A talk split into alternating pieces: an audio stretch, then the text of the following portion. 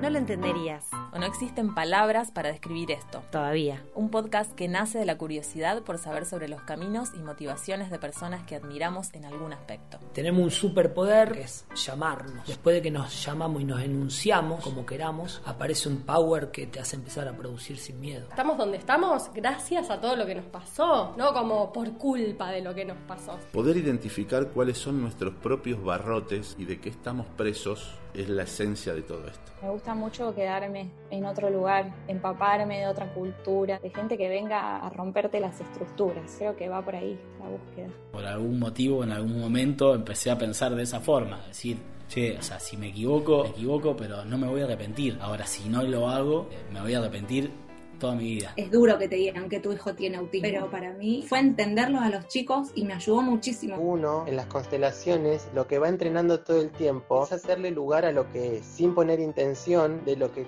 quiero que ocurra. La tierra me hace acordar a mi pueblo, que abría la ventana a la mañana y veía toda la tierra, el verde, las flores, los árboles. Conversaciones desde nuestras historias, paradigmas y exigencias. Estás escuchando No lo entenderías. Vamos a comenzar entonces. Vamos a comenzar hablando sobre cómo nos conocimos, nosotras. Julieta y Natalie. Exacto. Nos conocimos en la Facu en el año 2008. 2008. Más o menos 2009 nos hicimos un poco más amigas. Un poco 2010. Ahí como que empezamos a estar. A hacer más cosas juntas fuera de la Facu, más planes juntas. Y eso nos llevó a la vida misma, ¿no? A cantar, viajar. Empezamos a hacer acroyoga. Y un día hay una inmersión de acroyoga. ¿Qué es una inmersión? Son como tres o cuatro días en donde se profundiza en algún aspecto de, de acroyoga. Cuestión que organicé para ir con gente que no conocía. Vos no ibas. Yo no ese. iba. Y yo me ofrecía ir en mi auto a llevar a quienes entraran y quienes quisieran ir. Y bueno, cuando estábamos arrancando, estábamos así viajando y hablaban las chicas. Hasta que en un momento me doy vuelta, ¿viste? Y la miro a una y le digo, ¿vos sos Lucía? O sea, le reconociste la, La voz. voz. Porque no la veía, ella estaba atrás, yo manejaba. Más tarde que nunca cumple 10 años. Un programa de la radio que yo escuchaba todos los días. Y ese viaje compartimos un montón. Pasado el tiempo, llegando a la actualidad, en principio nosotras dos decidimos hacer un podcast, empezar a investigar sobre ese mundo que no conocíamos y mm, aprovechando el conocimiento que sí tenía Luz sobre esas cuestiones, audio, de producción, dijimos, qué mejor idea Que hacerlo con la que hacerlo. Cuando ustedes pensaron que querían hacer un podcast, ¿por qué querían Porque nos gusta hablar. Hacernos preguntas. La intención es esa, hay que darle enorme forma, porque justamente nos gusta irnos. Eh, nos gusta llevar siempre al fondo las cosas. Entonces decimos, bueno, pero ¿por qué esto? ¿Pero por qué? Yo siempre que comparto, que pienso en compartir algo, es porque mm, sé lo bien que puede hacer sentirse identificado o identificada. Claro, que no, que no soy el único que piensa de tal forma. Claro, que me pasa cuando leo yo algo que digo, ay, qué alivio leer esto. Yo digo que nadie te puede decir más que vos mismo cuán importante está lo cual cosa, digamos, como único de cada uno. Entonces, bueno, no lo entenderías. Como estoy en esta que tal vez para vos no es entendible y para mí tiene todo el sentido. Absolutamente. Y Lu, para vos, ¿qué fue lo más lindo, lo mejor y lo peor a la hora de crear? Esta experiencia me resultó súper transformadora en el sentido de que me hizo ubicarme a mí en otro lugar. O sea, grabé muchas veces cosas para podcast, para radio, pero estaba en otro lugar en esta ocasión de eso, de guionar, de pensar, de pensar los objetivos, quiénes las van a escuchar. Cuando empezó, que era, no, conversemos con gente, que estaba buenísima la idea, me faltaba todo eso otro. Claro, que estás en el tema y lo pensás como con otra mirada, ya de esto de la totalidad, de un concepto y de algo que para nosotras no era, no estaba ni sobre la mesa, como Era que charlar. fue un juego aparte, ¿no? Como, a ver, ¿qué pasa si grabamos? Quizás alguien lo escucha, como ni siquiera con la conciencia de que realmente alguien lo iba a escuchar. Lu, siguiendo esa línea y hablando de podcast, que sé que consumís mucho, ¿dónde pones tu atención cuando empezás a escuchar un podcast nuevo? Presto mucha atención a la cuestión técnica y a la cuestión narrativa. En e- o sea, medio que en ese orden. Que si me molesta algo de lo técnico... eh, Pierde sentido toda sí, la... Mm. Me cuesta después engancharme con la cuestión narrativa. Y en cuanto a las narrativas de los capítulos de No lo entenderías, ¿hay alguno que te gustó más? Me gustaron mucho porque ya, ya les digo, para mí ustedes se entrevistan desde una, desde una lógica muy diferente a la que estoy acostumbrada a escuchar y a producir. Entonces, eso ya me llama la atención. ¿Desde dónde te parece que hacemos nosotras las preguntas? Con mayor profundidad, repreguntan cosas, se dan el tiempo que la persona piense y, y- y se tome el tiempo de repensar lo que acaba de decir. Claro. Y en ese sentido, yo les quería preguntar a ustedes, ¿cómo es armar una entrevista en el momento de escritura? Que ustedes, después, ¿cómo es la puesta en escena? Porque ahí hay una diferencia. Ay, ¿no? absolutamente una diferencia. Por ahí las preguntas antes de la entrevista surgían desde, desde la curiosidad, profundizar sobre temas que, me, ha- que nos hayan llamado la atención de alguna manera de lo que la persona contó en su presentación, que nos indica que a lo mejor ya hay una cierta apertura a hablar de esos temas. Cuando salgo a repartir mis libros, soy feliz. Soy elevadora de mí misma y desde ahí elevadora de los demás. Disfruto mucho de ayudar a ordenar las historias de otros. Eh, me gusta la naturaleza, por eso vivo en un barco. Y acá estoy, aprendiendo esto que es nuevo para mí, ser mamá de tres hijos neurodiversos. Lo que más me gusta en el mundo es viajar y atravesar experiencias que pongan a mi mente en jaque. Soy un apasionado por la música en vivo. Al principio fue duro porque venir a los 15 años de Italia y dejar todo. Siempre lo tomamos a eso como unos como disparadores que, que van a ser positivos porque no es lo mismo abordar a alguien con cosas que a mí se me ocurren que me dan curiosidad sin estar habilitada, digamos, para eso, ¿no? Es otra suavidad, digamos, para arrancar. Recuerdo que a veces terminaban las entrevistas, dejábamos de grabar y surgían preguntas re interesantes. Eh, después solo aprendimos nunca a apagar El micrófono. Nunca a apagar el micrófono. A mí me pasaban dos cosas, me siguen pasando. Eh, en una parte de la producción del podcast necesito estructurarme mucho más y en otra mucho menos. En la que mucho menos en la entrevista en sí.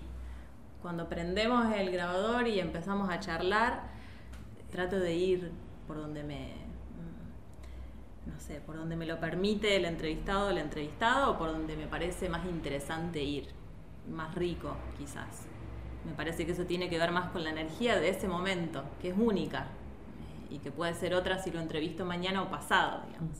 Y sí necesito estructurarme más en la presentación, que eso lo escribíamos, en la conclusión. Que de hecho encontramos un gran placer en también poder hacer eso. Creo que como al haber dejado abierto esto, este fluir de las entrevistas y las conversaciones en sí, que a la hora de hacer, por ejemplo, la conclusión, es como el placer de poder sacar en limpio algo de esto que nos motivó también. Entonces era como conjugar un poco lo que surgió, o sea, lo que primero nos motivó, lo que estábamos buscando y lo que nos dio la conversación y hacer algo lindo con eso.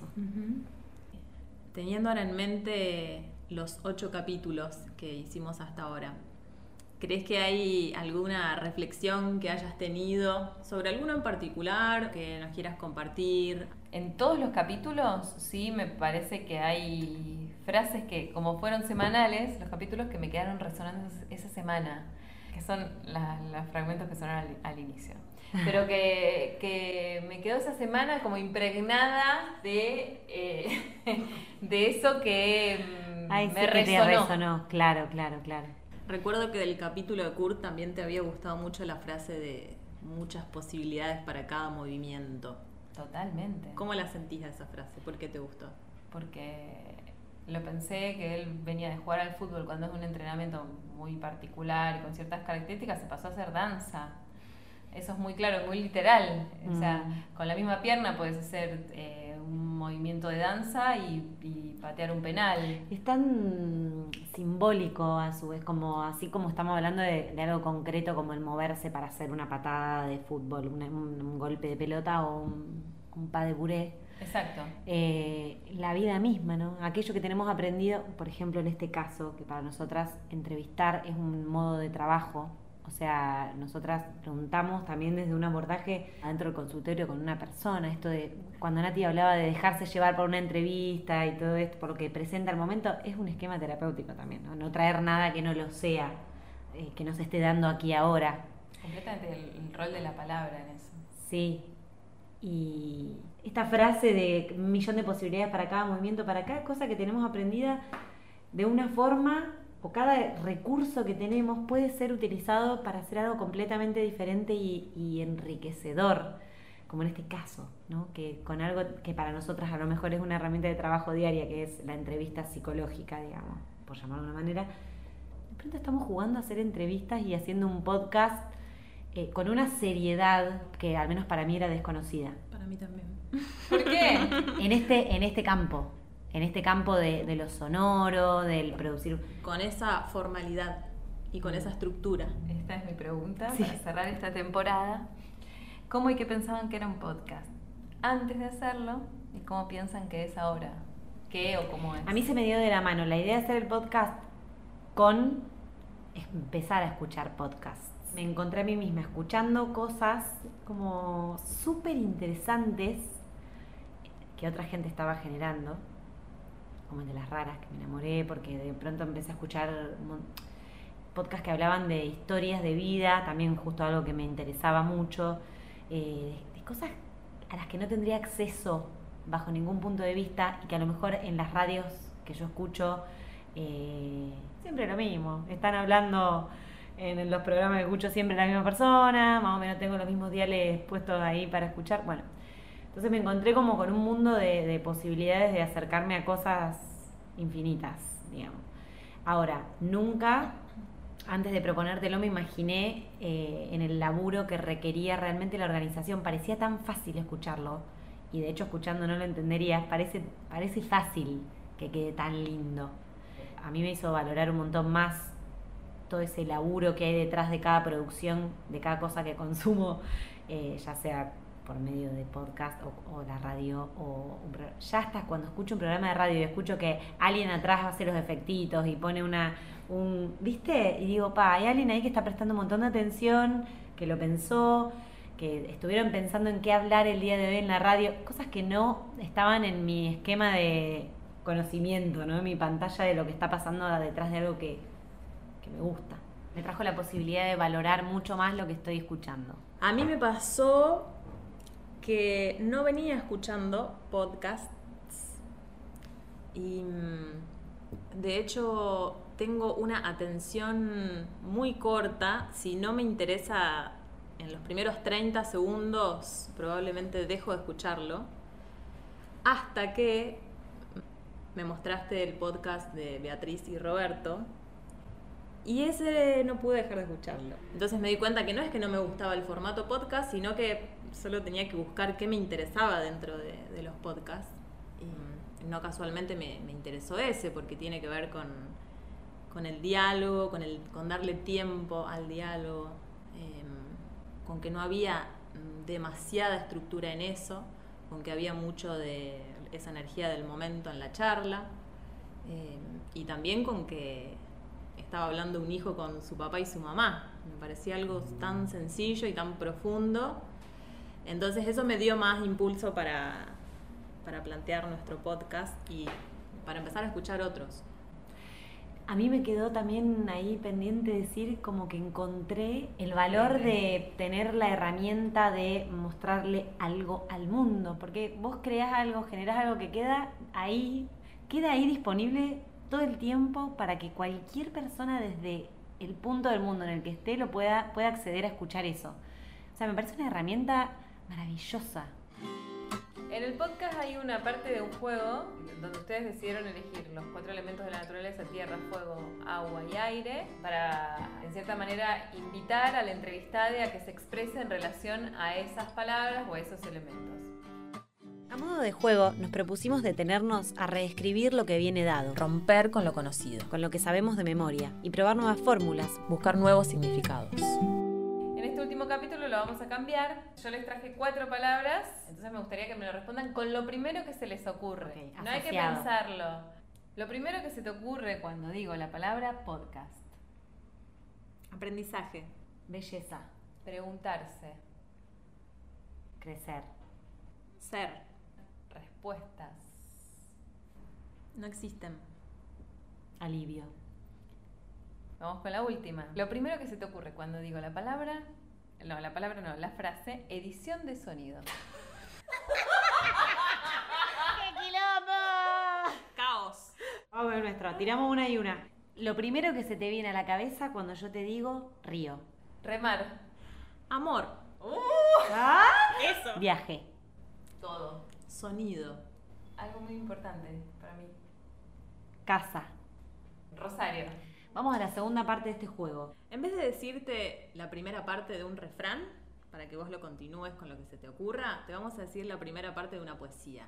¿Y quién es el autor o la autora? Solamente. Vos lo continuás con lo primero que se te venga a la cabeza. Vamos con uno de, de Pablo Neruda. Me gustas cuando callas, porque Porque seguro estás pensando algo copado. José Hernández comenzó. Aquí me pongo a cantar. Para que me escuchen. Hermoso. Frida Kahlo pregunta, ¿se pueden inventar verbos? Quiero decirte uno. Juguear. Porque viene de cuando empezamos a pensar el podcast, la idea de esta parte de las entrevistas tenía que ver con sacarle el jugo a lo que la persona, digamos, piensa, porque al pedirte la segunda opción, la segunda opción siempre trae algo del inconsciente, no es lo, no es lo que viene dado. Y además de jugar un ratito, porque es gracioso también lo que te sale. Hmm, Entonces el Sí. verbo es Alto neologismo. juguear. Alejandra Pizarnik dice, soy mujer y un entrañable calor me abriga cuando... Vivo. La grandiosa Simone de Beauvoir dice, el día que una mujer pueda Amar. Nuestra amada Violeta Parra dice, gracias a la vida que... Gracias a la vida que es así. Más linda. Gracias, Lu. Gracias, Lu. Bueno, ahora yo traje también. Ah, en el juego original esto completaban fragmentos de, de dichos populares. En este caso tienen que completar eh, fragmentos de canciones y como ustedes cantan, Nata le va a tener que cantar un fragmento de una canción a Juli y Juli la tiene que completar con otra cosa. Supongamos, si yo te digo la canción Alta en el cielo, vos no puedes completar con Una, Una guerrera. Es lo primero que se te viene a la cabeza porque encima tiene música, o sea, tiene esa doble complejidad. La música te hace decir tantas sílabas. Sí, en la misma melodía incluso. Podemos inventar una melodía también, no la que sigue. También. Hermoso. Ah. Bueno, arranco. Vale. Si pudiera verte y volver atrás, yo te diría. Gracias por irte, no te quiero ver más. Entonces llega la noche. Yo me subo a tu coche y después como un fantoche. La vida está para disfrutar. Me encantó, aparte re completa. Re. Me encantó. Se nos pasó el día para pagar el alquiler. Bueno, voy con la segunda. Dale. ¿Quién dijo que todo está perdido? Siempre hay un mañana que vendrá. ¿Qué sé yo? Muy bueno. Siempre queda algo por perder. Ah, bueno. Me encanta. Nadie comprende lo que te pasa, solo vos. No tenés ganas de explicárselo a nadie porque no lo entenderían. That's life. That's life. That's what all the people say. You're riding high in April, shot down in May.